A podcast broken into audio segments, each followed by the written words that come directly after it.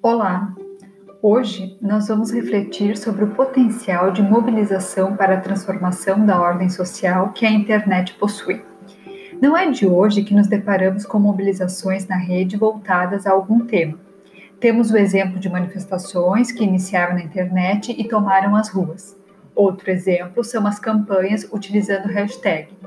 A mais recente possivelmente esteve ligado ao movimento Vidas Negras Importam a questão que se coloca aqui é qual o potencial dessas mobilizações que ocorrem na rede, ou ainda, qual o potencial que elas possuem de romper com as barreiras do virtual, se expandindo para o real e para a efetivação daquilo que propõe? Quem nos ajuda a pensar sobre isso é Manuel Castells, especialmente no livro Redes de Indignação e de Esperança. Essa obra traz uma reflexão uh, que aborda a questão que já havia sido levantada em Sociedade em Rede, quando Castells trata da influência das redes em diferentes esferas da vida em sociedade, sobretudo na parte em que discute sociabilidade e política. Todas as esferas sociais são marcadas pela influência das tecnologias, Castells é um crítico da forma de organização capitalista e vê nas tecnologias um espaço fértil para as transformações sociais, e nesse livro ele trata sobre isso.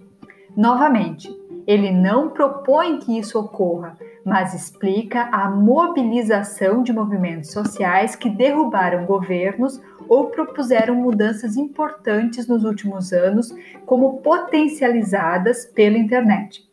Os exemplos mais significativos utilizados são os movimentos iniciados com a Primavera Árabe. A difusão de ideias através da internet, assumindo grandes proporções para o pensador, precisa ser vista como uma forma de mobilização social.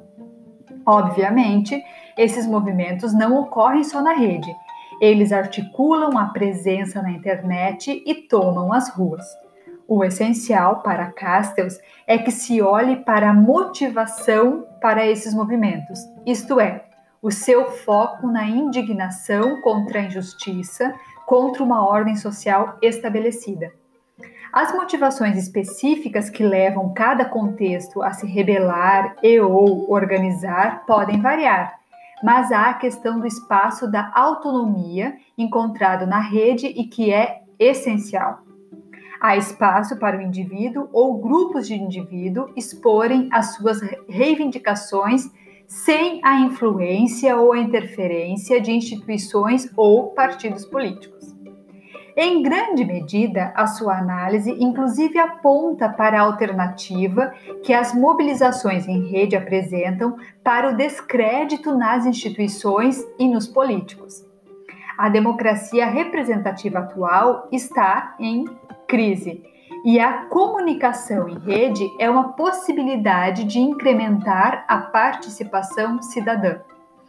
Depois desses apontamentos, é necessário voltarmos à questão inicial. A internet, por si, não resolve os nossos problemas sociais, até mesmo porque ela reflete aquilo que as pessoas reais pensam. Ela potencializa também formas de expressão que talvez não fossem evidenciadas nas relações face a face, porque, em última análise, não precisamos efetivamente nos comprometer com aquilo que é dito na rede e uma hashtag por si pode ser vazia se não vier acompanhada de ações reais.